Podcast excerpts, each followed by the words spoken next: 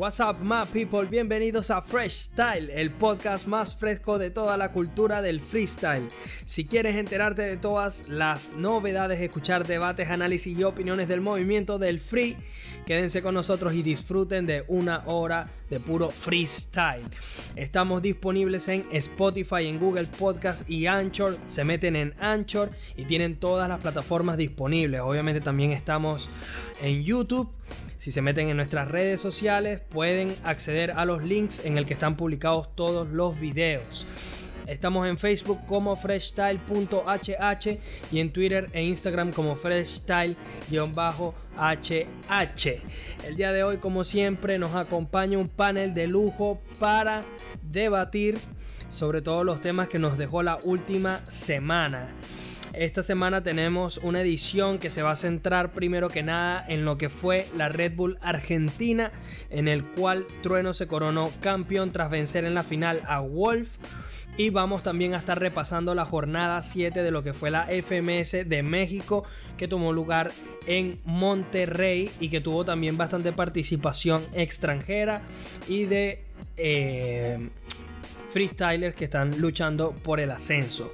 Para ello, mi gente, como siempre, traemos analistas, expertos, gente que de verdad sabe de la materia. Y empezamos por nada más y nada menos que un freestyler de la escena maracayera, mejor conocido como el Mata Titanes. Muñoz, ¿qué tal, hermano? Epa, mi gente, buenas noches. Por aquí anda Muñoz. Todo bien. Y con nosotros también está el organizador y juez de la movida maracayera Coliseo Hip Hop, que este año viene con muchas sorpresas. Tenemos muchas sorpresas junto con Fresh para todos ustedes. Así que lo presento sin más preámbulo. Él es Hoots. Háblame. ¿Qué tal mi gente? Un saludo, ¿cómo están? Espero que disfruten el podcast hoy que viene con muchos debates y cosas muy buenas. Por supuesto, se presenta su servidor Jay Oli. A Muñoz lo siguen en redes como arroba munoz.99, Hoots como arroba hoots.chh. Yo soy jayoli.rap en todas las redes. Entonces, bueno, seguimos adelante, mi gente, con las noticias. Y algo que no habíamos mencionado en los capítulos anteriores es que Yartzi fue el campeón de la Red Bull de Estados Unidos. Eh, ya era un poco como un secreto a voces, era como que algo que se podía anticipar, puesto que era como que el competidor con mayor trayectoria, que al final, después de haber vencido en la final a Jordi, eh, como que terminó dando unas palabras bastante emotivas y coronándose como campeón de esta edición de Red Bull en Estados Unidos. Quiero abrir la cancha rápidamente y eh, para ver qué opinión les merece a ustedes, chicos, este campeonato de Yartzi. Muñoz. La verdad, muy, muy emotivo todo por, por porque es uno de los freestylers que más se lo han dado guerreando todos estos años y más de una escena como la puertorriqueña que no, que no tiene tanta esa repercusión como otras escenas del panorama hispanoparlante. Ya se le ha visto en, por lo menos de mi parte, se le ha visto dando como grandes pasos cuando fue la God Level del 2018, que es recordado por eso del que le dijo el Team España de porque ellos tres, porque individualmente ellos no me clavan un punchline. Y verlo hasta ahora, que ahora va a ser representante claro, en el papel dice de Estados Unidos, pero va a ser representante de Puerto Rico y de todos los latinos que residen en Estados Unidos y me parece algo brutal y no hay mejor representante que, que que también nos dejó esa, esa parte emotiva, que su papá le iba a ir a ver y todo, pero por cuestiones de, de la vida, el destino, no, el papá falleció hace dos meses y bueno, se le perdió la oportunidad de irlo a ver en Estados Unidos, pero estoy muy seguro que desde arriba habrá visto el campeonato de su, de su hijo, que lo ganó merecidamente. Seguro que sí. Eh, Hoots, Yarchi es un freestyler, se podría decir, de élite, ¿no? Sin duda alguna de los mejores en Latinoamérica.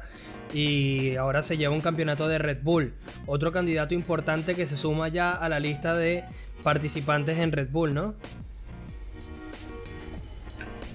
Mira, es muy cierto lo que, lo que tanto dice Muñoz como también lo que tú dices. De verdad me parece muy excelente, estoy muy contento por Yartzi, ya que siento que, así como muy bien dice Muñoz, ha tenido una evolución bastante grande. Sabemos que Yartzi tiene una trayectoria bastante larga y aparte de que el campeonato fue bastante emotivo y bastante merecedor, me parece que, que Jersey demostró que podría ser uno, uno de los clasificados hasta más fuertes ¿no? de, de, esta, de esta internacional, ya que podemos ver que ha dominado más lo que sería el push line, ha dominado más la fluidez en las bases, digamos que el contenido ahora se le ve un poco más más extenso a como, como se veía antes y de verdad me parece excelente. De verdad que Jarcy merece estar en esa élite. Eh, es uno de los freestylers más completos, muy bien como dice Muñoz de la escena de Puerto Rico, me parece que es el único bueno, o sea, el único que de verdad este, tiene esto como, como, como profesión, lo, lo, lleva con pasión. Y bueno, algo era muy cierto, Jarcy cuando, cuando eh, anunció su, su participación en, en, aquella Red Bull de Estados Unidos, al primer momento dije que Jarcy iba a ser el coronador campeón, ¿no? Ya que, como tú muy bien lo mencionaste, la trayectoria que tenía, eh, digamos que la confianza, la actitud que, que, tiene Jarcy como freestyle como persona lo hacer ser merecedor de este campeonato. Sí, sin duda que sí. Era como que el caballo ganador y definitivamente ratificó su posición de favorito ganando el título y como bien tú mencionas Hoods creo que definitivamente se termina sobre todo con estas últimas dos nacionales, la de Estados Unidos y la de Argentina, se terminan sumando competidores muy fuertes para ese título de la internacional que se va a dar en España. Pero bueno, desde aquí nada, felicitar a Yartzi por, obviamente su campeonato y nada, esperar lo mejor y veremos entonces cuál es su papel en la internacional. Eh, seguimos adelante, chicos. Dale, Muñoz. Eh, lo que te había dicho para mí desde, desde que fue el parón de Red Bull, este internacional me recuerda mucho, es la que más se acerca, por lo menos en lo que ha visto, a las que se hicieron antes del parón ya que se habían hecho antes nacionales en Estados Unidos, en Uruguay y volvieron. Tendrá representantes de Puerto Rico también y bueno, también ese plus, por lo menos aquí en Venezuela, que va a ser representante Chan, uno de, de la vieja escuela, por así decirlo.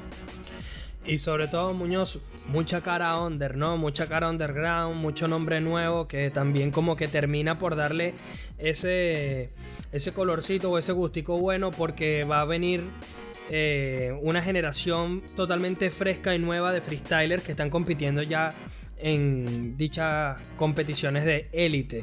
Porque eh, algo que por ejemplo a mí no me venía gustando últimamente es que en todas las las internacionales era como que yo a ti ya te gané, te gané en tal competición, a ti te sacó no sé quién en primera. En cambio ahorita como que está toda esta generación de, de caras nuevas y que por ahí entonces van a exigir, obviamente también eso depende del formato, pero que todo eso como que va a terminar sumando a que se haga un mejor freestyle, un freestyle de mayor calidad y que sean más ingeniosos los freestylers para atacar a sus rivales. Entonces, como muchos de ellos estoy seguro que no se conocen y que se van a ver muchas batallas inéditas, porque también hay desde nombres muy nuevos hasta competidores ya bastante asentados en la escena, como puede ser un WoW, un asesino, va a haber obviamente más que una sorpresa, alguna revelación y vamos a terminar viendo batallas muy interesantes sin ninguna duda.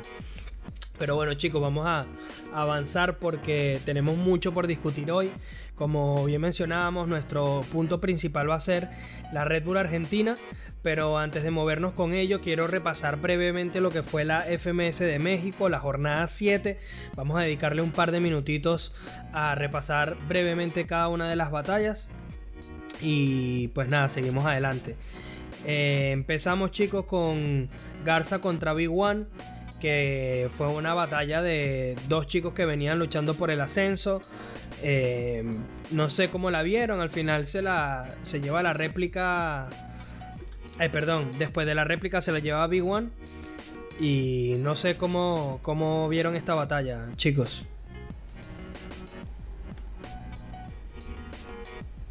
Dale, Hoots.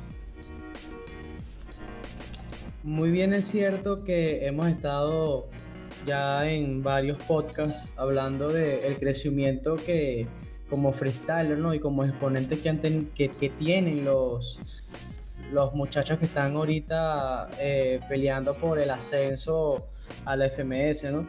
Y me gusta bastante que este, que este grupo de personas o este grupo de freestylers, que a la cual no se les conoce tanto como, como ya se les conoce a los que ya tienen una trayectoria como asesino, como Chuti, eh, y como cada uno de los exponentes, Teorema, Woz, Papo, entre otros, me parece que genial, ¿no? Que ver estas caras nuevas y que cuando se monta en una tarima y lo pones en un formato en donde, donde prácticamente es conocido como uno de los formatos más difíciles para un freestyler y lo toman así como tan normal, la mejor confianza, con la mejor actitud y empiezan a, a tirar todo ese contenido y influyen en esas bases te pones a pensar como que, wow, mira, sí, o sea, de que si desciende alguno de esos freestylers, de esos 10 clasificados de la FMS, no importa, no importa porque van a subir dos, tres más que de verdad van a tener este, bastante repercusión, ¿no? Y que de verdad que van a dar un buen papel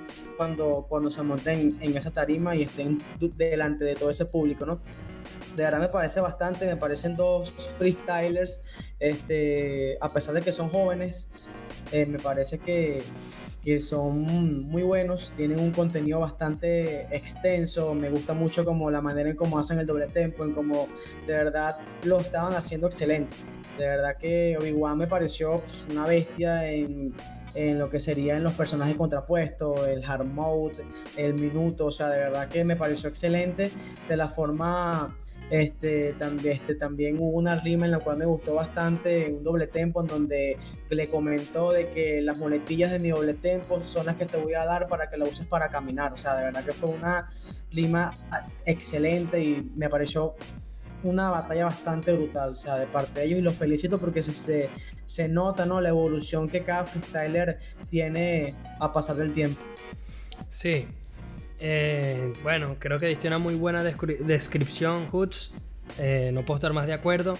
Así que con eso dicho, creo que vamos a seguir avanzando hacia otra batalla. Eh, Muñoz, te quiero preguntar por la batalla entre RC y Lobo, en el cual hubo una réplica y luego se la terminó llevando RC. Y con esto RC termina en el segundo puesto de la tabla. Lógicamente en el tercer y el cuarto puesto están Johnny y Joyker que tienen una batalla pendiente. Pero RC que viene dando muy buenos niveles y colocándose segundo y dejando a Lobo Estepario en el séptimo puesto. ¿Cómo ves esto?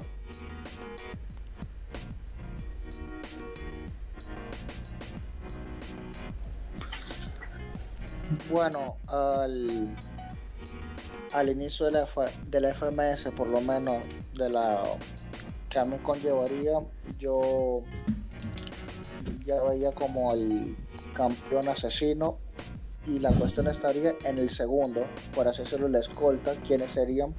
Y yo lo veía más a, a Rapper y a Johnny Beltrán por,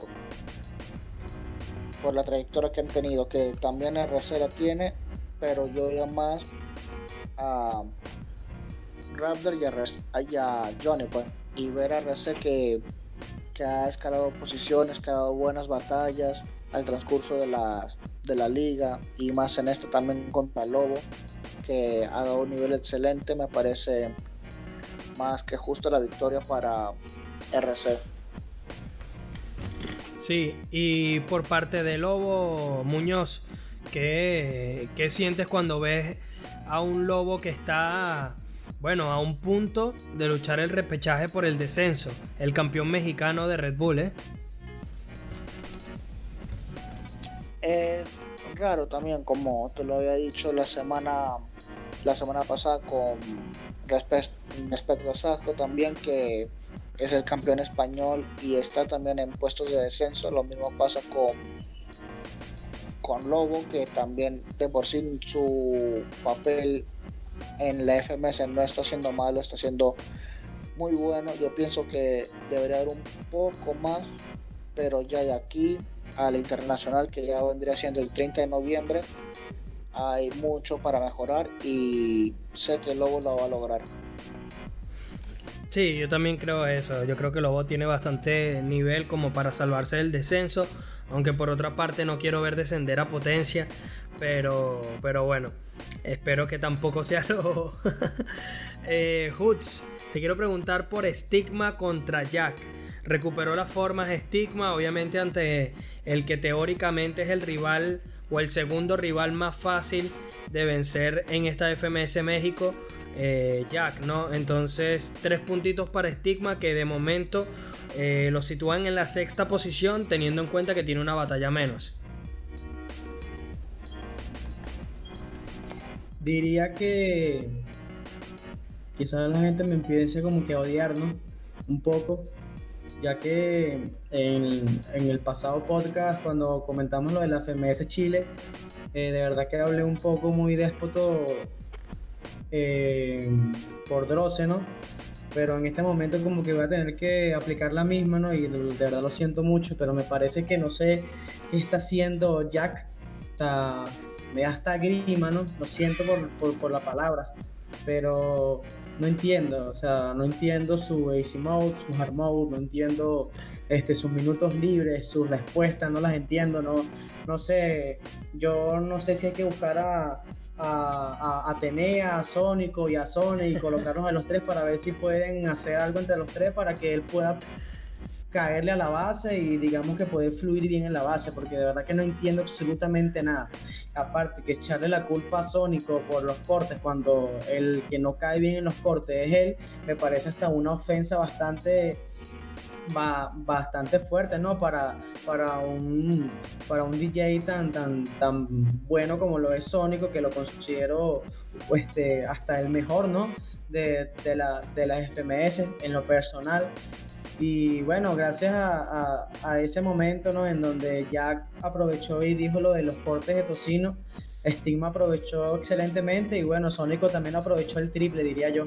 Me pareció bastante, bastante bueno lo que pasó, ¿no? Pero Stigma de verdad que aprovechó muy bien su batalla, muy bien como tú lo dices. Para mí es hasta, este, Jack es el segundo rival más fácil del FMS México. Eh, más bien, bueno, su puesto como noveno más que todo lo, lo, lo, define, ¿no? Y de verdad que me, me, gustó el nivel de estigma, lo vi bastante bien. Digamos que lo vi mucho mejor que en la batalla esa que estuvo contra Asesino, que no que estaba totalmente nervioso, no, no estaba enfocado. Aquí lo vi como que más relajado, más confiado, es como que descansó, ¿no? Descansó de ese estrés que tenía, ¿no? De aquella internacional en donde le pasó lo que le pasó con Kaiser, después del asesino. Digamos que esos tres puntos a él le, favorecen mucho porque lo alejan de ese descenso y de verdad que en lo personal no me gustaría ver descender a Stigma porque siento que Stigma tiene un nivel bastante grande. Eh, más bien me parece extraño y, que esté en esa posición, ¿no? Me gustaría verlo en un segundo, tercer puesto, ya que lo vimos como que uno de los posibles que le quitarían el, invicto a Asesino, pero del, del, resto me pareció una batalla totalmente muy fácil para Stigma, nada más, nada más allá de lo común. Y bueno, para Jack, sigue intentando, amigo. Pues sí, eh, nada, estoy muy de acuerdo contigo. Me da risa porque sí, cada vez que, hablamos de Jack o de, o de Dross le atiza fuerte. Pero creo que tienes toda la razón. Creo que no es un tema personal. Definitivamente han mostrado niveles muy bajos dentro de, de esta competición. Uno no dice que sean malos freestylers, pero este formato es muy exigente, incluso con freestylers de élite. Y para personas como o freestylers como Jack, que tienen un poco más de carencias, pues obviamente se ven en evidencia. Y si los comparas a como lo que bien venían diciendo ustedes de los chicos que hemos visto del ascenso dando niveles espectaculares, tú dices, bueno, obviamente cambiaría uno de estos por uno de aquellos. Pero bueno, pues sin más. dale, Julio, dale. Esa es la diferencia. Esa es la diferencia entre la primera temporada entre la primera temporada de una FMS y la segunda. Correcto. La primera estás porque te llamaron. La segunda ya estás porque te lo ganaste. Por mérito. Los sí. 10 que están ahí en la segunda es porque se ganaron el puesto. Mérito absoluto. Así es. Por mérito. Así es. Bueno, y hablando de mérito, chicos, eh, asesino contra el peor de la tabla, enciclopedia. Eh, yo voy a seguir insistiendo, llevándole la contraria a la gente. Muchachos, a mí me ha gustado Enciclopedia. No siento que lo haya hecho tan mal. En, sus batallas tiene una peores que otra. La de Jack fue espantosa, fue la primera batalla. La toma de contacto con el formato fue difícil, le costó. Eh, pero de repente con Raptor se le prendió algo, empezó a competir de nuevo y ha dado buenos niveles. Contra Asesino estuvo muy bien. Obviamente Asesino es una bestia y la calidad de respuesta que tiene siempre le da puntos por encima. Pero no creo que, que Enciclopedia lo haya hecho tan mal. Eh, muchos dicen que bueno, que tiró una reciclada de Ramón, que por fin tiró un punchline, pero en términos generales pues creo que hizo una buena batalla. Eh, no quiero darle mucha más profundidad, chicos, porque como les comenté, estamos cortos de tiempo. Eh, merecidamente Asesino se la llevó, pero me gustó. Me gustó lo que hizo Enciclopedia. Creo que si sigue de esta forma, por ahí a otros rivales de repente le rescata algún puntico y ya veremos.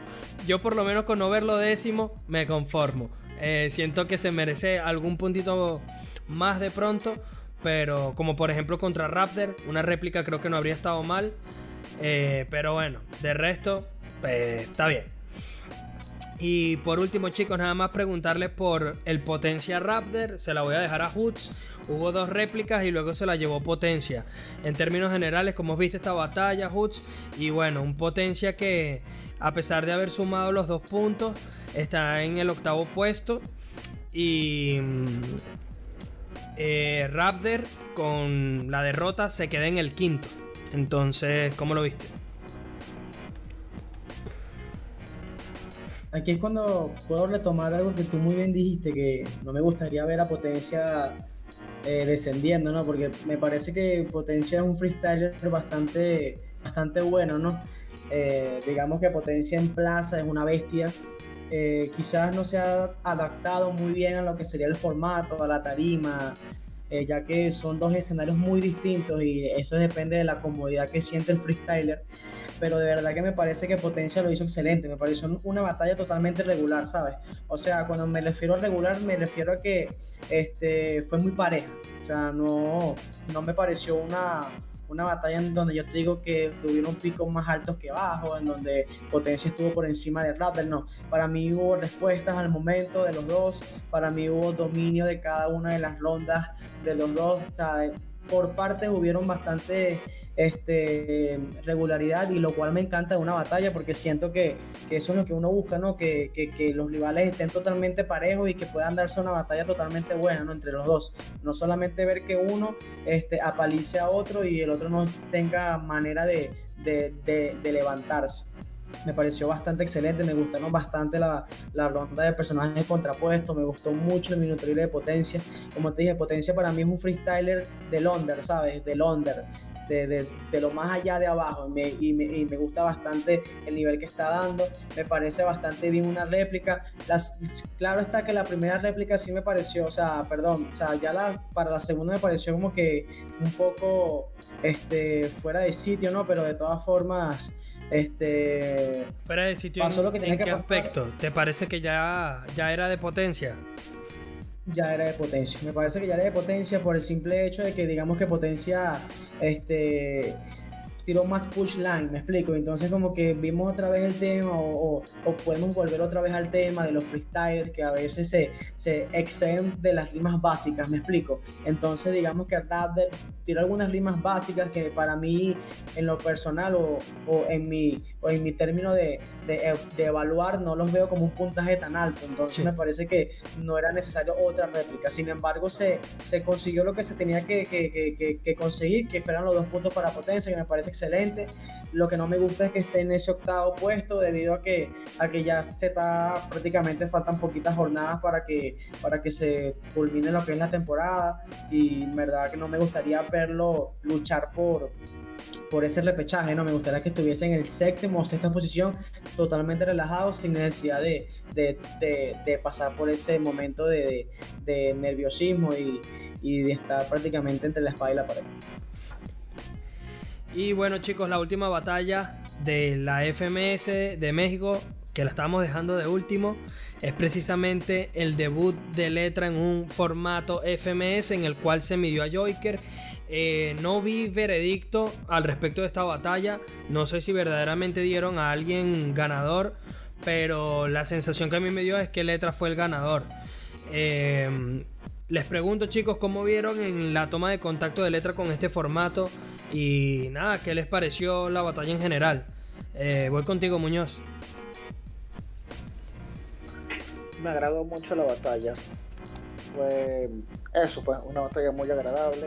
Fue bueno ver a Letra en formato FMS, que ya se había visto también en, en Jam 105 contra Dominic y verlo ahorita aquí que se ha desenvuelto de esa manera y ganarle al cuarto de la liga del FMS de México dice mucho también. Para que me odien más, los quiero mucho a mi a nuestros oyentes, ¿no? Pero no di, no, no veredicto, no, o sea, en los comentarios, no, no, no sé quién ganó eh, de verdad, pero si lo coloco a mi, a, mi, a mi disposición, yo daría una réplica. Te explico las razones por qué.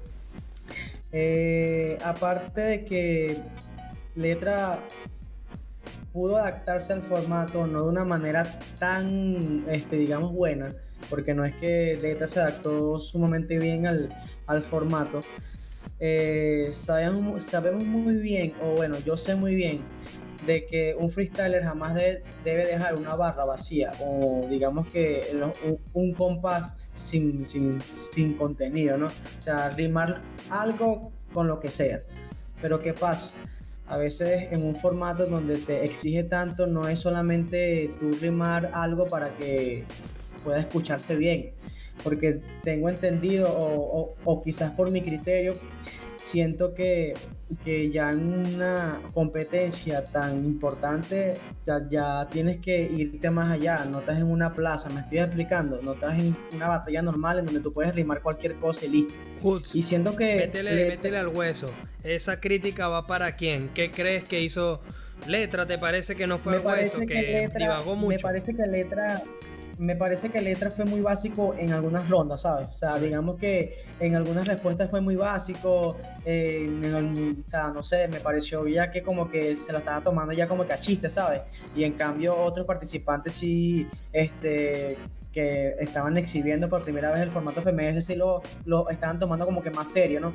Me, me, gustó bastante una rima en donde que prácticamente fue una de las que me encantó, que fue la de que era bicampeón moralmente sea, me pareció excelente. En cambio, Joyker, o sea, de verdad, Joyker, eh, aparte de que tiene un doble tempo bastante bueno, sabe cómo fluir, tiene ese flow, tiene ese contenido, ese push line, me pareció que también lo hizo excelente.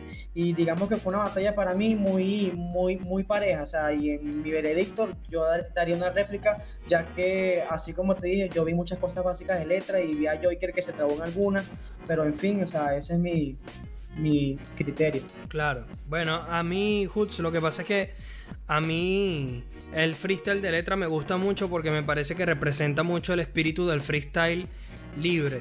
Eh, a mí me gusta mucho ese estilo de ahora, de esta escuela de, de freestyle cada cuatro de punchline cada cuatro barras, de las respuestas, de todo. Obviamente la respuesta siempre ha sido un elemento importante. Pero de la misma forma creo que no todo tiene que ser punchline, punchline, punchline. A mí me gusta esa libertad eh, de lo que hace letra. Por ejemplo, el easy y el hard mode. Más el hard que el easy, pero el, hard mode de letra fue espectacular, en mi opinión. De verdad fue fantástico. Por ahí en los personajes más o menos. Eh, creo que en los minutos libres es la pata que le cogea a Letra, en mi opinión, porque Joker sí tiene un estilo más agresivo, mientras que Letra como que eh, se dio que si yo no, no voy a gritar el punchline, eso fue lo que a mí me pareció de Letra, que estuvo muy repetitivo, como que eso que siempre dicen todas las batallas de que yo no grito el punchline, de que no tengo que ser agresivo, que ya se lo había dicho Chuti, ya se lo había dicho en la Red Bull, en la No se aceptan pollos a varios freestaleros, a Chang se lo dijo, entonces ahora viene y se lo dice a Joiker. Por ahí me parece que está como repitiendo ciertos conceptos, pero para mí eso es lo que tiene que mejorar. Algo que me encantó, si no me equivoco, esto fue en el formato deluxe. Eh, Letra empezó a jugar con las terminaciones de Joiker. Joiker utilizaba un patrón terminando con Ero y Letra le, utilizaba su patrón para, para rimar con la misma terminación con distintas palabras y sumando más palabras a su freestyle. Y luego Joiker trataba de hacer lo mismo pero usaba las mismas palabras que ya Letra había dicho. Entonces en ese juego me parece que Letra también le ganó y le sacó mucho terreno a Joiker. Que esas son cosas que muchos jueces en mi opinión, de, la escena actual no lo evalúan. Ellos se van al punchline. Si dice un punchline mejor que este, pues este ya tiene un punto, este tiene cero. No, no, no. Es que también eso forma parte de hacer algo más complejo que tu rival no hace. Y aunque por ahí no puede hacer una skill, o una técnica en particular o un flow, mano, está haciendo algo más complejo porque está utilizando más palabras con la misma terminación con la que utilizó tu rival. Entonces, en esos aspectos sí me pareció que Letra fue mejor. Creo que aún así tiene gran margen de mejora. No creo que Joyker haya hecho una mala batalla, pero sí me pareció, en mi opinión, que Letra se la llevaba directo. Pero bueno, habiendo dicho esto, chicos, ahora sí si nos permiten, vamos a movernos al tema más importante de la jornada, que fue la Red Bull Argentina, en la cual se coronó campeón Trueno. Bueno, vamos a ver primero rápidamente los enfrentamientos de octavos y vamos solamente a repasar unos cuantos, obviamente no tenemos tiempo para todos. Tuku se vio las caras con Colt, ganó Tuku. Wolf se vio las caras con Peco, ganó Wolf. Dozer le ganó a MRN y Roma después de dos réplicas le ganó a NTC. A mí me gustó NTC a nivel de barras, pero tiene una voz muy parecida a Zaina NTC, tengo que decirlo. Me pareció más coherente y más elaborado lo que hizo NTC que Roma, pero al final creo que las réplicas se dieron correctamente y que Roma se la llevaba merecidamente en la última ronda. Chicos, aquí ya quiero empezar a meterle eh, candela esto. Voy a abrir con Muñoz. Clan contra Sub. Se la llevó Sub directa. ¿Fue justo este veredicto, Muñoz? A ver, a primera impresión, tendría que verlo otra vez, pero a primera impresión que era de Sub, yo hubiera dado también una réplica. Tendría que verlo otra vez, pero lo que he tenido así sensaciones, yo hubiera dado una réplica. Ahora, de analizarla mucho mejor y ver las varas, analizarlas bien, ahí tendría que verla más detallada. Pues. no te veo muy de acuerdo. ¿Te pareció que era directa de sub? Me pareció que era directa de sub. Y para, digamos, hablar más rápido ¿no? y no centrarnos en, en la batalla, porque hay más. Vi como que más confianza a sub ¿sabes? Vi a como que más directo, más concentrado que Clan. Eh, digamos que quizás la confianza en Clan jugó, le jugó mal y no jugó bien sus cartas y resulta que Sub aprovechó aprovechó como que esa confianza más allá de, de, Clan y, y, le dio su, su buena batalla y prácticamente salió merecedor a mi criterio Sub como ganador. Fíjate, a mí, a mí Sub me, pareció un poco básico. Eh, creo que en la temática que tengo. Hey, hay que decir esto, chicos, no lo había mencionado hasta ahora. Lo que fue las visuales y la selección del escenario para cada competidor en octavos fue espectacular. De verdad, a nivel organizativo, una de las mejores nacionales que yo haya visto en toda la historia de Red Bull. Me gustó muchísimo. Y. Sí, Muñoz. Y 4x4 y 4x4 y bomba. La mejor competencia de la historia. bueno, Muñoz, sabes que yo sí tengo eh, yo difiero del hecho de los 4x4. A mí me gustan, pero me encantan los minutos libres. O sea, yo siento que 4x4 te da más sangre, porque es ataque-respuesta. Ataque-respuesta es como más interactivo, te despierta más interés como espectador. Pero yo siento que en un minuto libre verdaderamente pruebas más la capacidad de freestyle de un, de un freestyler, valga, valga la redundancia, que en un 4x4. Porque de hecho hay muchos freestylers muy buenos en 4x4, pero les das un minuto y ves que no, no hacen buenos minutos porque se pierden en tanto tiempo. En cambio el 4x4 es más como que vas al hueso porque es más a la respuesta. Pero... No sé, a mí me gustan ambas lógicamente, pero eché en falta los minutos libres sinceramente. No, por mí sería feliz si todo fuera 4x4 y bomba, pero ahora siendo más objetivos y para analizar la capacidad del freestyler, yo pienso que debería hacerse tipo como se hizo aquí en Venezuela, que al principio lo vi raro, pero no lo veo tan descabellado, que primero se haga 4x4 y después un minuto cada uno. Que de acuerdo para mí al principio fue raro, pero ahora que lo veo bien y sacando un poco de comparación a la que fue la Nacional de España, yo sentía, por lo menos en esa Nacional, que, la, que los jueces se dejaban llevar un poco más por el 4x4 que por el minuto con temática. Y yo pienso que debería ser al revés, que se debe tomar más en cuenta el minuto, más importancia el minuto con temática, porque es ahí donde el freestyler como que explota más el contenido que tiene que soltar claro. que el 4x4. Claro, claro. Bueno, lógicamente también depende del formato, pero, pero sí que es una, una aclaratoria muy, muy peculiar. Pero bueno, chicos, entonces Sub se la, se la llevaba contra Clan. Eh, a mí me pareció que una repliquita no habría estado mal. Yo no vi a Clan mal y no sentía sub superior a Clan. Yo creo que fue muy básico. Sí estoy de acuerdo con ustedes en el tema de la actitud, porque creo que sí estuvo, por lo menos eh, a nivel de actitud, sí me pareció que estuvo un poco mejor. Pero a nivel de barras tampoco me pareció tanto mejor que Clan. Eh, Hoots, tú y yo hablábamos antes de empezar a grabar este episodio y estábamos de acuerdo en algo. Que le metieron un tongazo enorme a, a Mecha contra MKS. Eh, ¿No era de Mecha directo?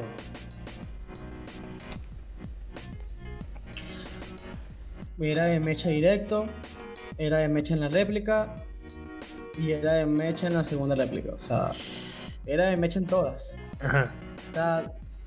lo que pasa es que te explico, o sea, yo siento que a pesar de que Mecha bajó su nivel en la segunda réplica, ya yo veía a Mecha como que un poco ya molesto, incómodo.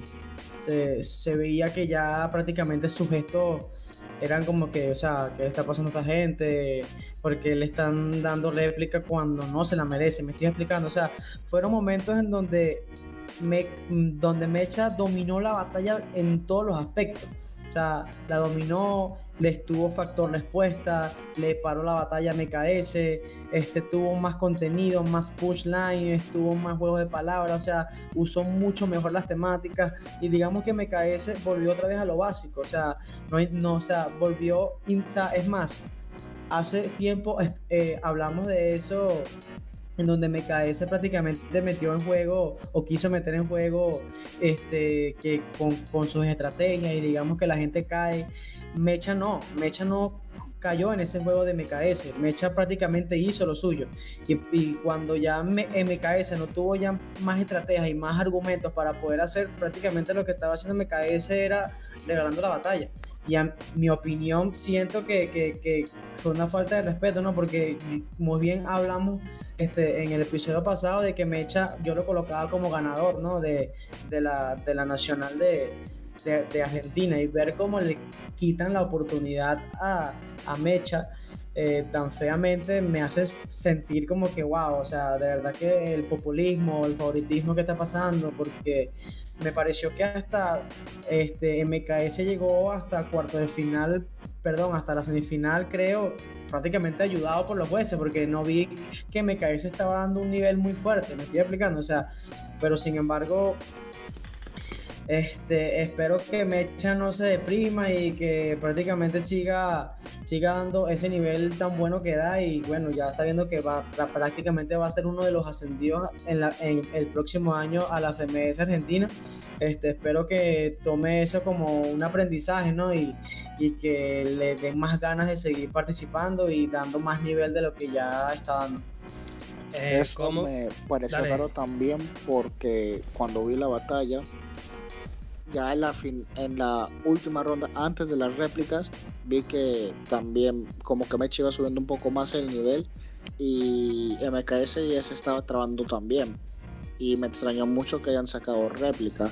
Y me pongo a pensar que, ajá, como tú dices también, que en Argentina pienso yo que los jueces como que se dejan un poco guiar por el nombre que han que han forjado los competidores y me pongo a pensar que si el caso hubiera sido al revés, en el que MKS estuviera ahí con el nivel más constante y Mecha se hubiera trabado, se lo hubieran dado directo a MKS, pues. Pero como fue al revés, dieron réplica. Sí, yo siento, Muñoz, que en un par de batallas el jurado votó como por jerarquía. Y por jurado tengo que decir solamente los jueces locales, solamente Woz y de toque, porque en la mayoría de las batallas que vi, mi opinión fue similar a la de Asesino. Me parece que Asesino votó muy bien en la mayoría de batallas que, hubo en esta final nacional de, de Red Bull de Argentina. Eh, aprovecho para hacerle publicidad a uno de nuestros colaboradores, a Kun. Él tiene un análisis sobre cómo votó cada juez en esta nacional. Se pueden meter en su cuenta de Twitter, es Kuncito. Y ahí tienen toda la información. Este es un analista de batallas que tiene más de 400 batallas puntuadas. Y de verdad que su trabajo es muy bueno. Esperamos obviamente tenerlo por aquí de vuelta pronto. Últimamente he estado muy ocupado, no ha podido estar. Pero Está muy interesante todos los datos que él sacó sobre cómo votó cada quien y quién fue el mejor juez eh, de dicha competición. Así que de verdad se los recomiendo. Pero en términos generales, chicos, sí. O sea, yo estoy totalmente convencido de que esa batalla era de Mecha. Difiero de Hood solamente en una cosa. Y es que para mí era de Mecha, luego de Mecha. Y en la última réplica sí me pareció que era de MKS. Solamente la última réplica. Pero lo que fueron los primeros dos rounds era de Mecha sin lugar a dudas. Es que ni réplica, no daba cabida a réplica. Y como bien nombran ustedes dos chicos, me parece que los jueces se dejaron llevar por el nombre. Votaron, este tiene más jerarquía que este, pues voto a este. Fin. Sí, es, es chimbo que pasen esas cosas que se digan, conchale, ya MKS, yo lo vi bien en la última réplica porque ya, ya era el colmo, pues porque ya Mecha ya se estaba también como que con justa razón porque, conchale, que pasen esas cosas es muy frustrante. Sí, desmotiva, como decía Hoods en la última réplica se le veía como que ya no voy a ganar, ya yo sé que no me la van a dar, entonces ya es una lástima. Pero bueno, eh, Mecha, que sepa que si estás escuchando Freshtel, que mucha gente de Argentina nos escucha y uno de esos puede ser Mecha, que sepas que nosotros que somos los verdaderos sabemos que ganaste esa batalla. Y de MKS hay que decir que fue la batalla más eh, de nivel más bajo de, de, esta nacional, porque después dio batallas muy interesantes. Pero bueno, seguimos chicos. Stuart contra Zaina. Me decían antes de empezar, Muñoz, repaso de Stuart. Cuéntame. Sí, a mí sí me gustó mucho el nivel de Stuart en esa ronda. Y más porque en la primera, ajá, en la primera ronda Zaina también dio un nivel bestial. A mi punto de vista lo fue, fue muy destacado y yo pensaba que en la segunda ronda ya iba a ser más inclinado para Zaina porque también está el factor de que por ser un niño también como que se le iba a dar más ese apoyo, más esos ánimos que pasara lo que pasó, que era que Stuart cada vez que rapeara se iba parando la batalla. Y ya casi en los últimos 20 segundos, creo yo, ya Zayn también ya iba reivindicado de que no, ya, ya Stuart ganó, ah, pues. Pues ese nivel que se ha llegado, para mí, ha sido algo bestial. Hoots. Gracias. Por esto que me encanta mi freestyle. Hubo algo bastante interesante de esa batalla y es algo muy lógico, ¿no? Y me gustaría que también ustedes opinaran al respecto. Y era que primera vez que el público se pone en contra de Zaina.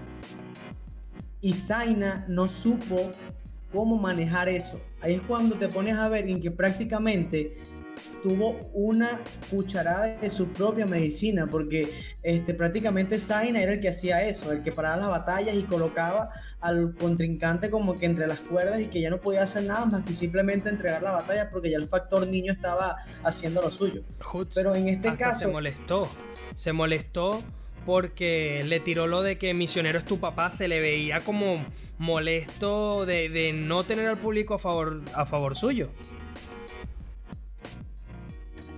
Exactamente, por eso es que prácticamente Zaina perdió eso y Stuart obviamente este, estuvo, o sea, aplicó lo que es el profesionalismo y agarró eso como una estrategia y lo prácticamente se lo puso en contra a Zaina y eso fue lo excelente de esa batalla, ver cómo Stuart eh, prácticamente lo puso entre las cuerdas y ya Zaina no tenía más nada que hacer más que simplemente regalar la batalla. Porque vi bastante, vi a Stuart un monstruo, unas respuestas que yo digo, wow, o sea, Stuart, ¿qué le pasó? A Stuart dio un nivelazo sumamente buenísimo. Y viendo como, como, como el público prácticamente se paraba la batalla y Zaina lo que hacía era quedarse como que en shock, ¿no? Se le veía prácticamente en los gestos, como que, wow, o sea, ¿qué está pasando? O sea, el público prácticamente siempre me apoyaba a mí y ahora, entonces aquí cuando te pones a ver una cosa muy importante, entonces, ¿qué pasa? Zaina es puro público. Sí, yo, sinceramente, cuando pasó eso, yo disfruté más la batalla porque, ajá, que haya pasado eso siempre, de que le apoyaban más a Zaina, y que se le haya dado vuelta la tortilla, como decía Trueno, que se le parara siempre, también que hayan usado el recurso de que no, esa rima que dijo de que este pana no es respetable, no solamente cambia de ropa, también de padre, y así siguiendo con misionero y todo, fue demasiado brutal y yo lo disfruté demasiado. Nada en contra de Zaina porque ese niño es un crack, tiene una internacional y todo, pero yo disfruto cuando pasan este tipo de cosas, cuando la gente dice, no, este va a ganar, va a ganar este, todos apoyan a ese y hay como un giro de 180 grados. Yo disfruto eso demasiado. Bueno, yo me hago cargo porque yo fui uno de los que dije, no, esta Red Bull es de Zaina, no hay forma de que nadie le gane a Zaina. Y hermano, en la primera batalla, Stuart para afuera. Muchachos, yo quiero que comentemos algo que muy poca gente está diciendo. Cuando la gente estaba escogiendo los cruces en... Bueno, antes de sortear los cruces, nadie escogió a Stuart. Y al único que fue Zaina, porque ya no quedaba más, como quedó último, eh, según lo que yo había escuchado en una entrevista de algún freestyler español, ahorita no me acuerdo, el que podía llegar último le daban la posibilidad de cambiar su sticker con el de otro, porque ya cuando eres último no tienes opción. Me pareció ver a Zaina preguntar, ¿lo puedo cambiar por el de otro? Y le dijeron que no, y lo tuvo que poner con Stuart. Nadie quería enfrentarse a Stuart, nadie escogió a Stuart. Todo el mundo lo dejó de último eso también es raro porque no entiendo cómo es que, bueno, si esa era cuestión de cada organización, pero es raro que en España nada más se haya permitido. Sí. si se permite en España, también puede dar indicios que se permite en internacional, porque veo que todas las internacionales tratan de como que sacar de lo que se hizo en la nacional de España de ese año a mí me parece justo, Muñoz. O sea, si ya eres el último y no tienes ninguna decisión, porque o lo hacemos así, o lo hacemos random, que cada, o sea, que un sorteo aleatorio, o que cada quien escoge el suyo. Pero por otro lado, si eres el último, tienes que tener la posibilidad de, cambiarlo o de algo. Algo tienes que tener alguna decisión. Ahí ya, Zaina ya perdió por completo la batalla. Porque si hubieran dicho, por lo menos al principio, miren, para el que quede de último puede cambiar, ahí sí dice, bueno, sí o no. Pero ya cuando Zaina dijo ya el último que le tocaba, mira, puedo cambiar, y ahí estás dando a entender de que tú no te quieres enfrentar contra Stuart, que Obvio. No, no, quiero. Obvio. Prefiero otra persona. Ojo, esto no es que Yo haya no ocurrido. A mí me dio la percepción cuando yo lo vi, porque yo vi que él preguntó como algo como. Y, y le, yo vi que le hicieron así como que no, no, no. Y él agarró y lo pegó ahí y puso cara como de que bueno, no hay de otra. Seguimos, chicos. No se puede hacer eso. Pues sí. Eh, Trueno contra Nacho. Ganó Trueno directo. Eh, por cierto, antes de movernos con esta, tengo que decirlo. A mí me gustó muchísimo Zaina en la temática de espacio. De verdad, me parece que lo hizo brutal. En el 4x4, eh, perdón, en el minuto libre se le, se le fue. Se le fue porque Stuart lo sacó mentalmente de la batalla. Pero en temática espacio lo hizo brutal. Este, que mucha gente dice, no, que Stuart agarró y lo pasó con el uso de coleto. Del todo no. Muy buena temática de Zaina. Pero bueno. Este, Trueno contra Nacho, chicos. ¿Cómo vieron esta batalla? A mí, voy a, voy a hablar yo primero, que si no ustedes no me dejan, no mentira. Este, a mí me gustó Nacho con la temática de playa. Y Trueno, por ahí no tantas barras, pero un pedazo de flow espectacular.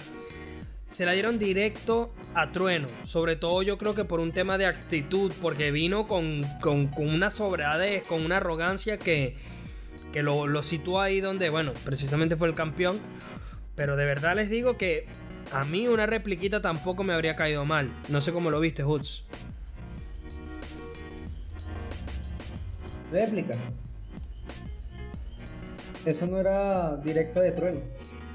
Sabemos, o sea, no voy a quitarle para nada este, el mérito ¿no? de, al- al campeón.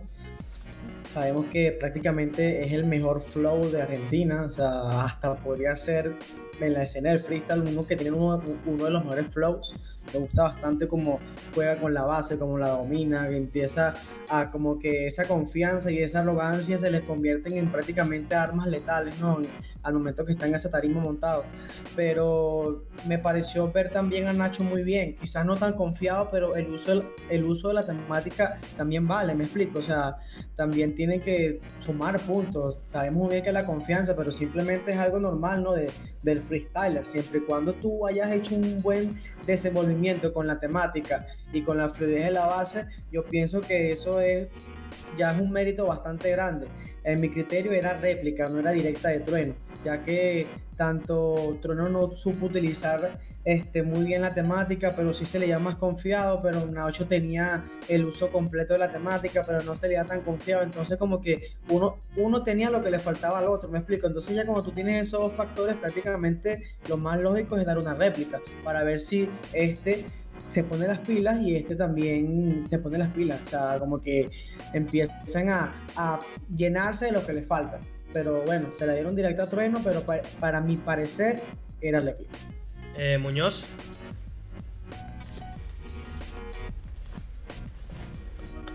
Yo sí le vi un poco, por un poco nada más a Trueno, pero tampoco réplica hubiera sido tan descabellado porque si bien Nacho, siendo que pudo haberlo hecho un poco mejor, también Trueno como que nada más ahí estaba desprendiéndose del flow nada más y no soltó como algo más contundente. Pues.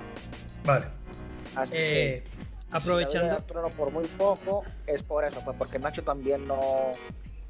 También ahí tuvo alguna una que otra caída. Sí. Más que por algo de un destello de trueno, pues. Fue Sí. más por algo de Nacho que por destellos de trueno. Sí. Eh, Muñoz, hablando precisamente de Trueno, ya con esto acabamos los octavos, ¿no? En cuartos, No, se- falta. Bueno, faltaba la batalla ese de Roma contra NTC. NTC. Roma contra NTC. Bueno, si quieres la repasamos. Dame, dame tu opinión. Sinceramente fue como que normalita la batalla. También habían que, no me acuerdo cuál fue, una de las competidoras que eh, cada vez que ella trataba de hacerse como el silencio, así como para caer la siguiente barra, y otra que parecía que se Parece igualito a Zaina. Ese es NTC. La escuchaba. Ajá. Ah, bueno, nada, pues solamente que vi una batalla normalita. Nada más que argumentar de esa, pero sí me pareció brutal de que ya se estén dando más a conocer las chicas, no solamente aquí en Red Bull, sino en todo el panorama del freestyle, que ya vayan más a competiciones, a nacionales y que esperemos verlos muy pronto en internacionales ganadas por mérito que por invitación, que eso ya sería una cosa brutal. Eso sí es cierto, mano. Eso sí es así. Bueno, mira, Muñoz, yo como les comenté antes brevemente, me parece que NTC a nivel de barra y coherencia estuvo mejor que Roma, pero pues sí, no sé, la voz, el tema de que eh, no sé, también tanta réplica la sacaron de la batalla y creo que Roma se la termina llevando. Pero bueno, yo honestamente, de haber sido juez, habría dado el primer y el segundo round directo a NTC. Yo. Pero bueno, cada cabeza es un mundo. En fin, eh, vámonos a los cuartos. Eh, Trueno contra Stuart. Voy contigo de una vez, Muñoz, rapidito. ¿Cómo viste esta batalla? Al final, Trueno siguió adelante a semis. Tongazo, cuando pasó eso ya pagué todo, ya no vi más de batallas porque me obstiné. No, bueno, mentira. Eh, yo, yo ahí sí la vi un poco así como que réplica o para Stuart porque yo lo vi más constante que Trueno. Y una de las rimas que sí fueron potentes fue la que le soltó Trueno a Stuart de la de los 17 años. Pero hasta ahí es lo que vi. Y yo hubiera dado réplica o Stuart. Ok. Desde mi punto de vista. También no puedo darte como que una opinión así más objetiva. Tendría que verla tal vez un poco mejor porque yo era uno de los que quería que ganara Stuart. Así que. Vale. No, pero me gusta eso porque está, me gusta como que, que compartas como que esa eh, iniciativa de que viste la batalla y la primera impresión con la que te quedaste. Eso es lo que escuchamos de ti. Al final, aquí lo que queremos es eso, es la, impresión, la percepción de todo el mundo. Eh, yo sí vi mucha gente diciendo que en la batalla anterior de Mecha contra Mecha, que era de Mecha. Entonces aquí, pues, si esa es la sensación que te da, pues brutal. Es la idea. Yo sentí con, por constancia que fue más Stuart, por constancia, pues. Pero ya de ahí Claro. se tendría que ver otra vez si, no hay problema con eso. Claro. Hoods.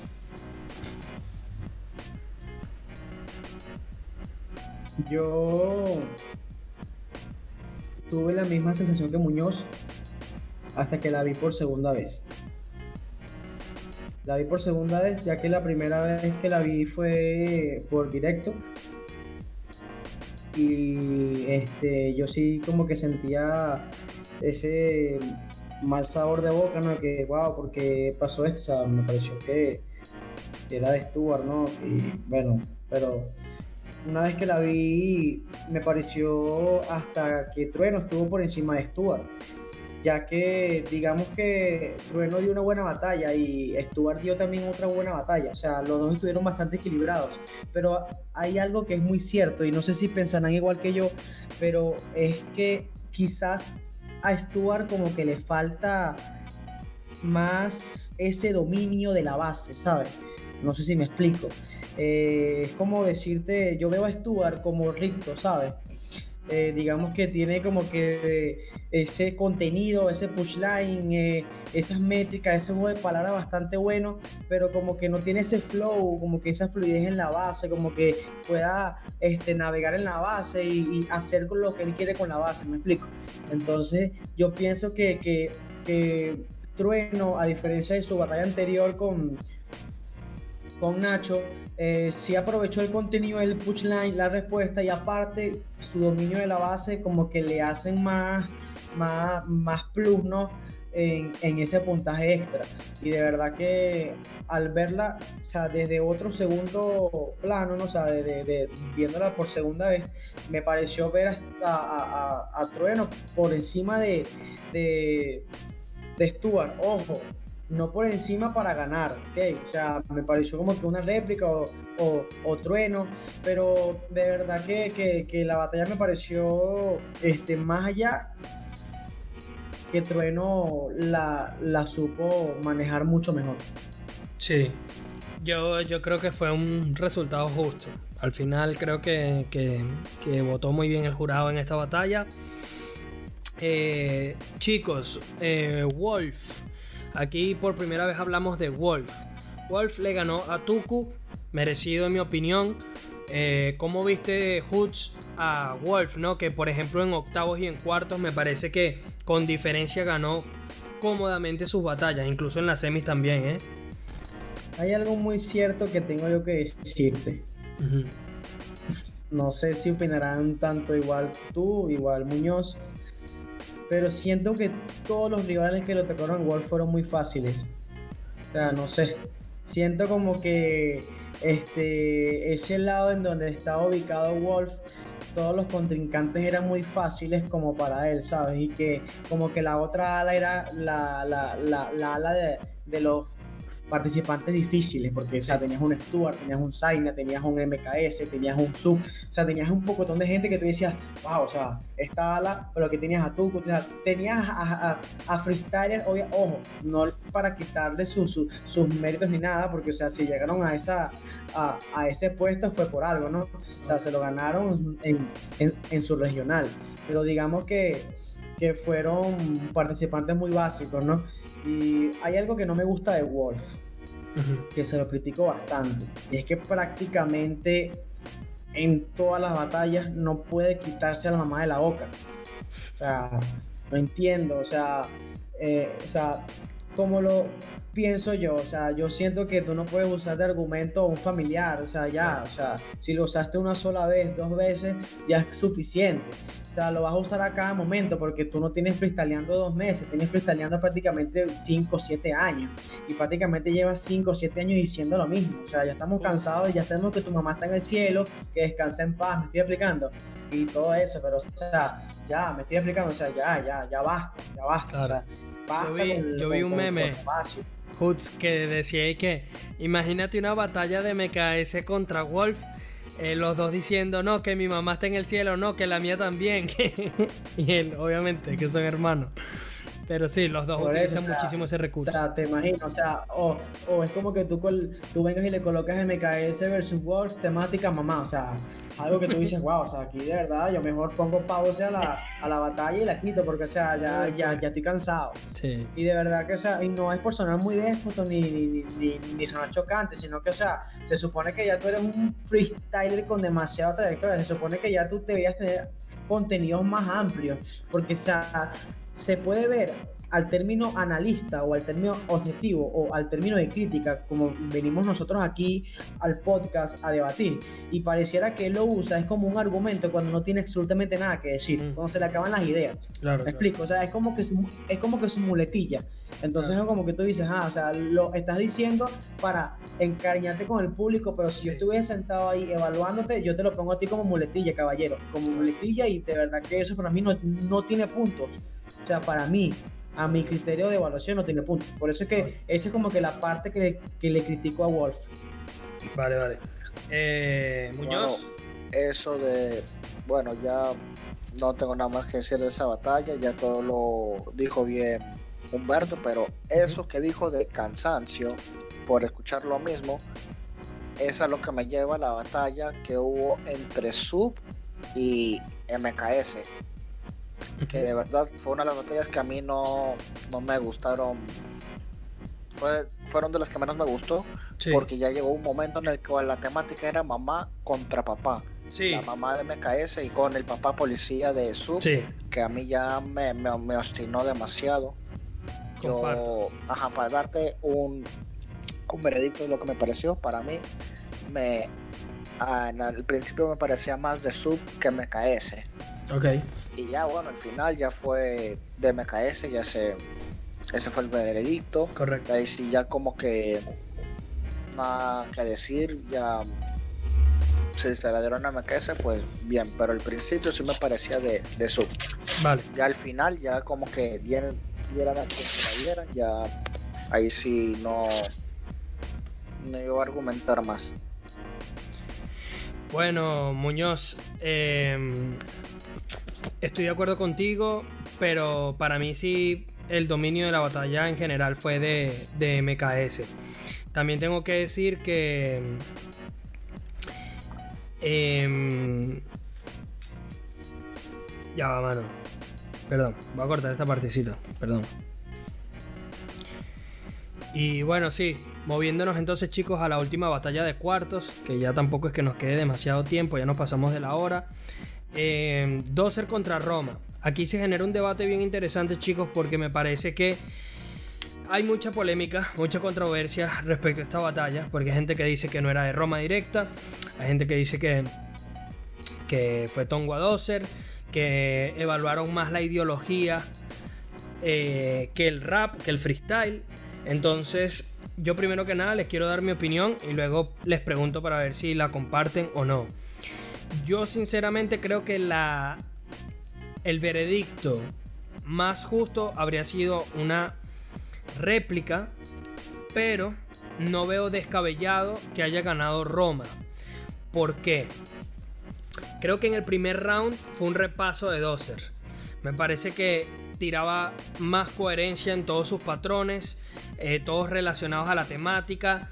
Tiró mucho mejor flow, o sea, su flow fue lejanamente mejor a lo que hizo Roma, pero tampoco fue brutal porque se quedó sin aire muchísimas veces. Eh, no sé, fue una batalla floja, honestamente. Luego en, el, en la sangre fue el mismo Dozer eh, quien se metió en ese terreno peligroso del tema ideológico. Y las respuestas de Roma, en mi opinión, sobre todo las últimas tres entradas, creo que es que tira dos punchlines espectaculares. Ahí creo que sí fue mejor que Dozer, pero no necesariamente mejor en todo el round. Dozer empezó muy bien, luego se metió en un terreno de que tú eres eh, pro aborto y yo soy pro vida y yo soy cristiano y se volvió un tema de el cristiano contra la feminista, un peo totalmente loco. Yo saliéndome un, un, poco del tema ideológico y evaluando las barras, evaluando el flow, evaluando la respuesta, evaluando el freestyle, una repliquita no me habría caído mal porque creo que el segundo round no fue que, dos, eh, que Roma se lo ganó a Doser, es que Doser lo perdió, lo perdió él. Pero el primer round sí me pareció el mejor. Entonces, te quiero preguntar a ti, Hoots, primero que nada, ¿cómo viste esta batalla? Y preguntarte por ese tema del que todo el mundo está hablando, que es el tema ideológico. ¿Las barras ideológicas te ganan batallas? ¿Deberían ganar batallas? ¿O cómo es este tema? prácticamente las barras ideológicas son estrategias, ¿sabes? Obviamente el freestyler verá si lo utiliza a su conveniencia o no. Tanto puede ser como Dozer pueda batallar contra una persona que no sea tan cristiana y resulta que le dé un repaso o que vengan y, y, contra Roma una persona machista y resulta que le gane por simplemente tirar este, más que todo eh, esas barras que, las personas y el público lo ven como que más, más atractivas. A lo personal vi que, no sé, que criticaron mucho a Dozer de una forma que no debieron criticarlo, ¿sabes? Porque me parece que Dozer, a pesar de ser una, un, un freestyle bastante bueno, siento que es bueno que, que Dozer también cambie su, su manera de freestylear, ¿sabes? Porque Dozer es puro como que tiene un personaje metido en la cabeza y se supone que cada freestyler tiene que también abrirse más, ¿no? Tener la mente abierta y, darle este paso a, nuevas estrategias, nuevas cosas. Yo siento, como tú muy bien dices, que para mí Dozer dio un, un repaso gigantesco en la primera ronda a Roma, o sea, las barras con coherencia, con flow, o sea, digamos que el, este, al momento de terminar el push line, eh, las bocanadas de aire no eran lo suficiente y no lo, no lo ayudaban muy bien, pero lo vi por encima de Roma. Eh, sí en el 4x4 sí lo vi bastante flojo, ¿no? Pero no lo vi como tan flojo, ¿sabes? O sea, no lo vi de una forma, digamos, tan tan que, wow, o sea, Dozer regaló la batalla. O sea, ahí sí prácticamente difiero de, de, tu opinión, debido a que como yo lo he dicho en anteriores podcasts, para mí no unas tres, unas tres últimas barras de una, de, de, de una ronda, después de una batalla, eh, definen la definen, pues, o sea, de verdad que me pareció que prácticamente lo que pudo haber hecho Roma ahí fue haber rescatado unos puntos, pero que ni siquiera llegaran al empate, ¿no? Para una réplica. Sin embargo, yo vi, yo, yo vi a Dozer eh, por encima de Roma no por muchos puntos. Eh, para mí una réplica no hubiese sido algo descabellado, no hubiese sido algo como que, wow, o sea, fue una falta de respeto para nada, porque, o sea, así como Dozer también tuvo sus bajos y digamos que Roma los aprovechó, o sea, se puso las pilas, pero para mí, o sea, ¿era una réplica o era de Dozer? Vale. Eh, Muñoz.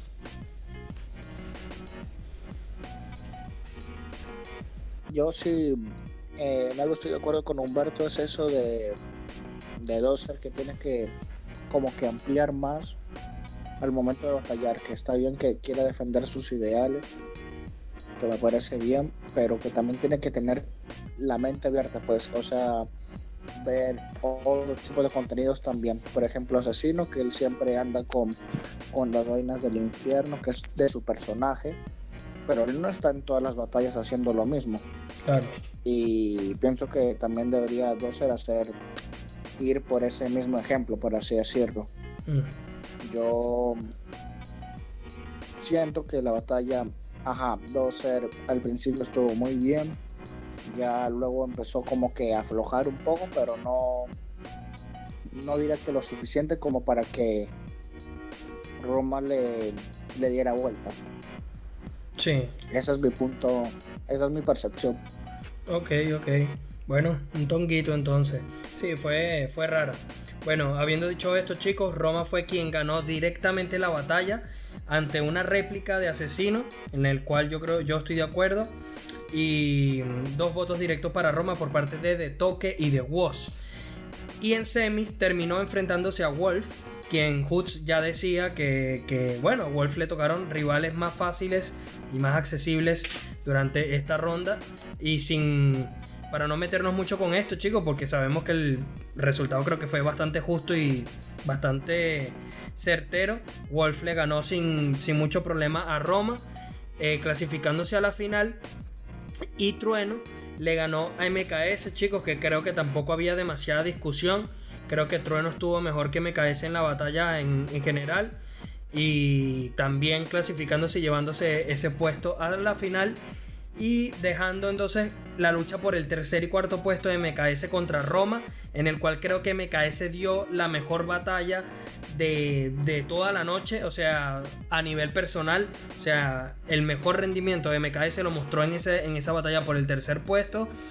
Y me pareció muy bueno, sobre todo la barra cuando le dice a Roma, ni hombre ni mujer, para mí sos un rival, me pareció espectacular, precisamente una forma que debería enseñarle a Dozer de precisamente cómo romper esa barrera ideológica con freestyle, con rap y haciéndolo muy bien. Y por otro lado, chicos, tenemos la final de Trueno contra Wolf. Entonces arranco de una vez contigo, Muñoz, ¿qué nos dejó esta final y cómo la sentiste? Trueno campeón al final. Eh, merecido, ¿qué viste de Trueno y qué te pareció? Pues de la final yo te puedo decir que eso, el, que ya se ha vuelto un poco repetitivo lo de Wolf, lo de nombrar mucho a la mamá aunque sí me gustó eso, en el cole era como una dedicatoria y ahí ya empezaron a irse un poco también tocando temas de la familia, del papá, de la mamá, que ya no diría nada de que, que es algo como que irrespetuoso porque en batallas se puede valer todo, sino porque ya es un tema como que repetitivo, pienso yo. Ya después del desenvolvimiento de la batalla, yo pienso que Wolf ha ido de menos a más, pero también a ese ritmo iba trueno, iba de menos a más. Y si vemos ya la intensidad que ha tenido trueno de, desde octavos hasta la final y de Wolf, que también fue de octavos hasta la final, ya nos podemos dar cuenta de que cuando hablamos del menos a más de trueno con el menos a más de Wolf, ahí podemos ver cuál ha sido más contundente, Correcto. por así decirlo. Sí. Hoods.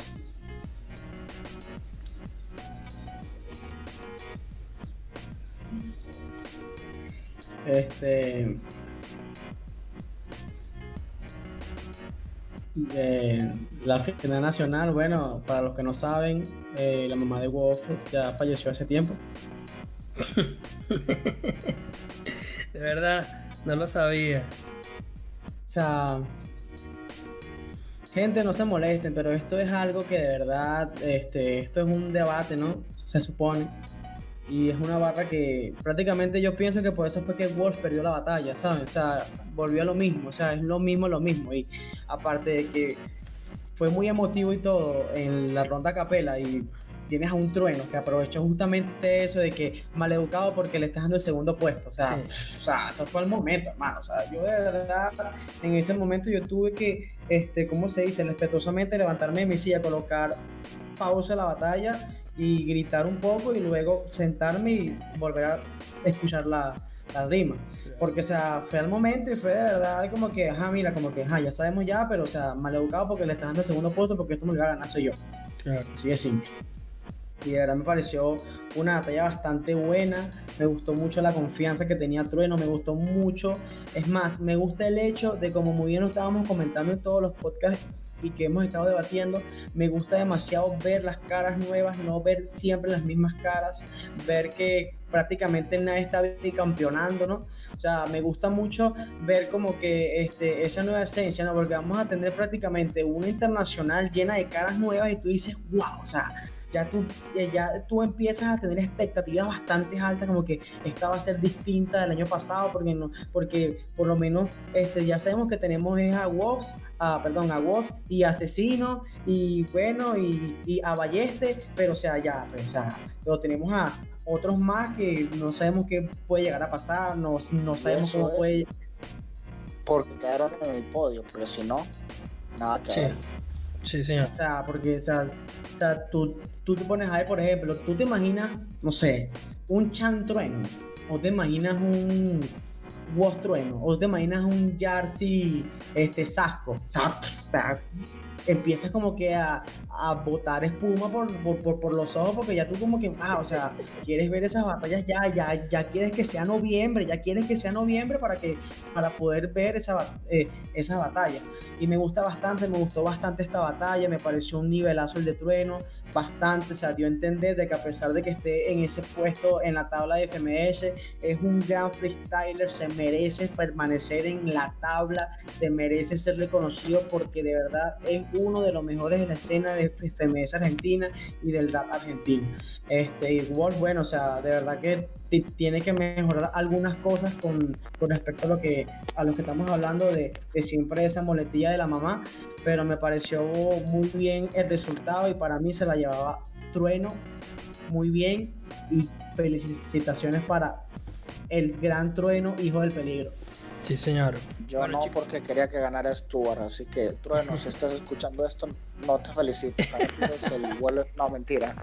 Mentira, mentira. Ojalá que vaya Trueno. Porque qué loco que con 10 que Trueno haya pasado de ser un descendido a campeón de Argentina. Loquísimo. Qué loco. Que puede ser lo contrario de lo que le está ocurriendo a Sasco Muñoz. Sasco de ser campeón puede llegar a ser descendido. Qué locura sería.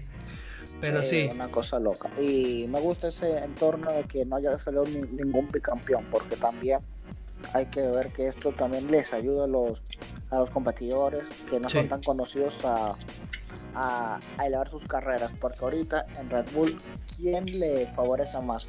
¿A un Chang o a un Letra? Para agarrar como que un poco más de nombre en lo internacional sí, sí. o en Perú, o un Jade, o un G, o un. Lilsen, ¿no? Que sí se llama. Sí. Por eso, Sí. ojo, si se lo tienen ganado es porque se lo tienen ganado y esta vez eh, ha sido así. Y me gusta ver caras nuevas. Sí, estoy de acuerdo. Suscribo.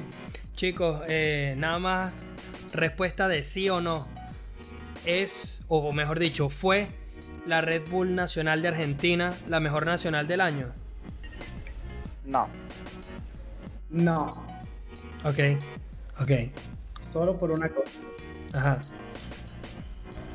Me parece que no debes colocar de jurado a dos personas que van a competir en la internacional.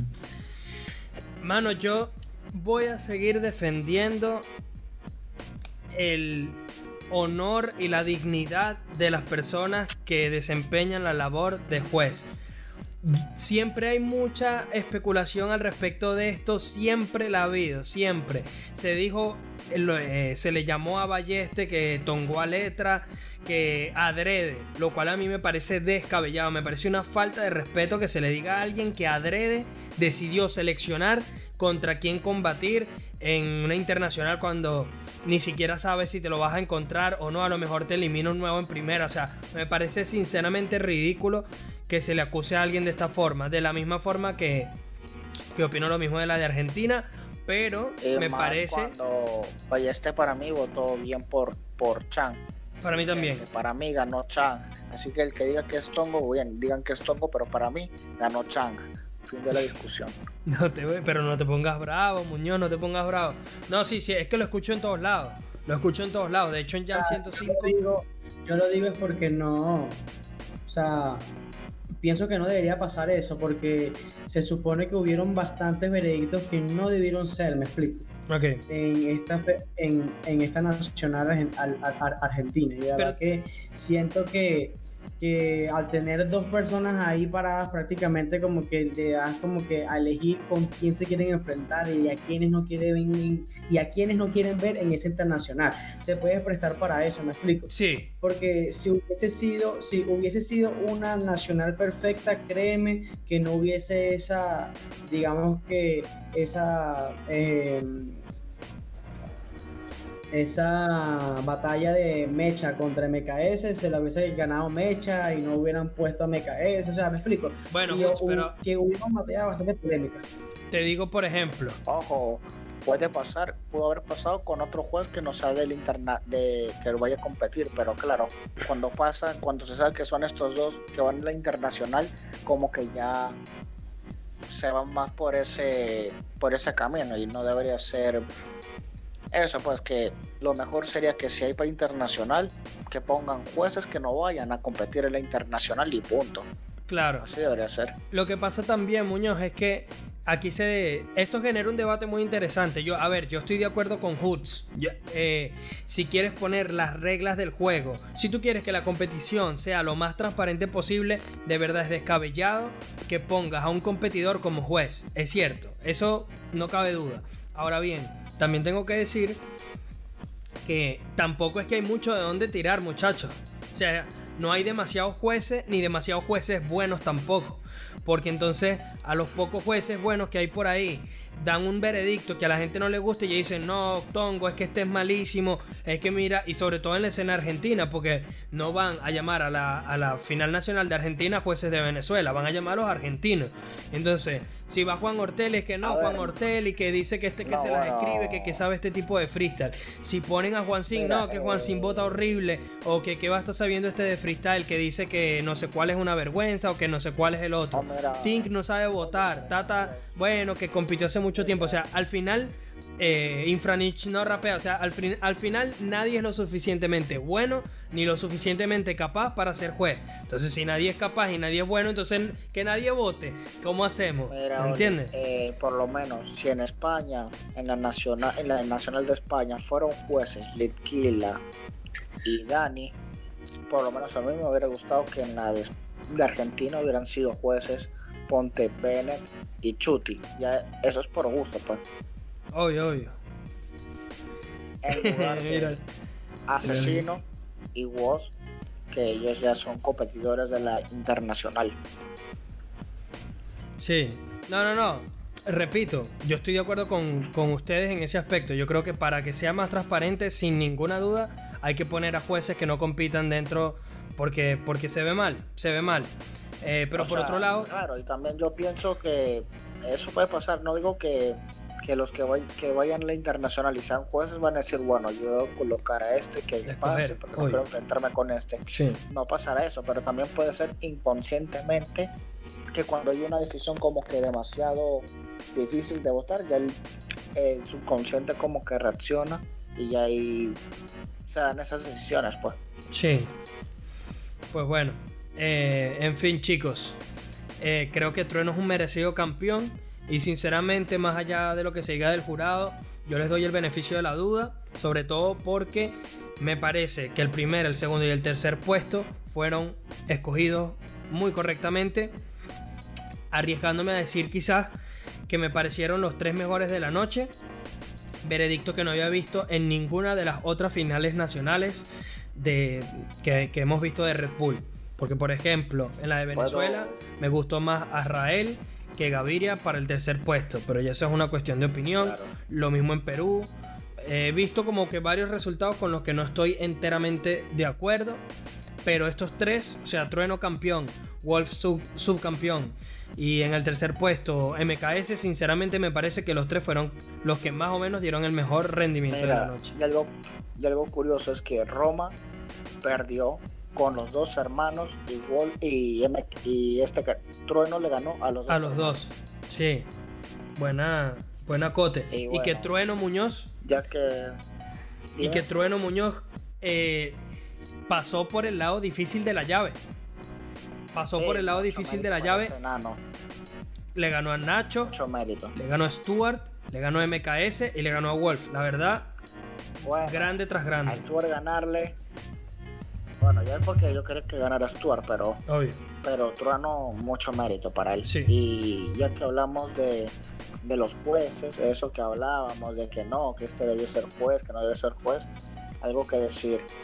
Red Bull, si estás escuchando esto, no sé si lo vayas a escuchar, pero tu internacional ya la van a ver millones de personas no hace falta que llames a un cantante o alguien así por llamar más gente. Vota, pon a alguien que sea competente, por favor. Nada de que porque es más conocido, nada. Pon a alguien que sí sea juez y ya. Deja tu show. No te llames a. No te llames ni a Residente ni a Duki. no, no, Duki votó bien, pero. No, Duki votó bien. Residente sí fue nefasto. Deja entrar a alguien por, por el nombre, por todo, por. Llamen a Polémico, nada. Llamen a Hoots. Llamen a Hoots. Cualquiera. Llama a Hoots, a quien tú quieras, pero que, vea batallas y que sepa analizarlas y votar. Nada de que no, porque este va a traer más visitas, nada. ¿A Hoots o a Kun? O a los dos. ¿Algo más que quieres agregar, Hoots? No, bueno, sino que me gustó bastante este, esta, esta nacional y bueno, siento que cada, organización debe pulir algunos puntos claves, ¿no? Y, bueno, o sea, de, eso se trata, ¿no? Que cada quien mejore más allá de las cosas y, poco a poco vamos a ir haciendo más competencias donde sea lo más, lo más transparente posible. Sí. Chicos, algo que me gustó. Por unas competencias sin tongos. Pues sí, algo que me gustó ya para cerrar. Eh, eh, bueno, discutido el formato. Hubo gente que le gustó, hubo gente que no. Eh, a mí me pareció interesante. Yo pienso que es el mejor formato de la historia bueno, que se ha visto. Yo creo que estuvo buena la, final con los minutos libres, con los acapelas con objetos. Estuvo interesante, me gustó eso. Eh, obviamente, Misio brutal. Sónico brutal. Sónico. ¿Es Sónico? Ah, hablando de. Sí, habla, no, no, Sónico es México. Creo que fue Sony. Sony. hablando de un Sónico, también por aquí, por Freestyle, mandarle felicitaciones a un representante venezolano llamado Sónico, que fue campeón de un internacional, creo que fue en Panamá. Y mandarle mis felicitaciones. Ah, bueno. Que ya con eso sería como el cuarto representante venezolano que ganó internacional después de Acapela, Gaviria y Lancer Lirical. Ah, bueno. Muy buena, muy buen acote, Muñoz. Muchas gracias por compartirlo con nosotros y nuestros oyentes, de los cuales lamentablemente tenemos que despedirnos ya que hemos llegado al final de este podcast. Eh, recuerden, mi gente, que nos pueden seguir en Facebook como freshtal.hh y en Twitter e Instagram como freshtal-hh. Si se meten en nuestra plataforma de Anchor, allá en nuestras redes sociales tienen todos los links. Y si se meten en Anchor, pueden escoger su plataforma favorita para escuchar el formato audio. Eh, tenemos allí más de 20 capítulos y todavía seguimos subiendo uno semanal. Así que ya saben, no se lo pierdan, estamos allí. También tenemos un canal en YouTube, no le podemos dar el link todavía porque no nos han dado debido a la eh, cantidad de suscriptores que tenemos, todavía no nos, dan como un identificador único. Entonces de momento pues es un link ahí con un montón de X, Z y números. Entonces se tienen que meter en nuestras redes sociales y a partir de allí se meten en nuestro canal y se suscriben. Por favor suscríbanse para que nos den el nombre exacto de nuestro canal nuestro identificador. Y bueno, nada chicos, de verdad agradecerles a Muñoz y a Hoods. Sigan a Muñoz como arroba munoz.99 en Instagram, a Hoods como arroba hoods.chh en Instagram y a Coliseo Hip Hop. ¿Vale? Síganlos a todos, a su servidor, yo soy jgoli.rap y recuerden que estamos con ustedes todas las semanas. Muchísimas gracias por escucharnos y nos vemos en la próxima. Stay fresh. Blue.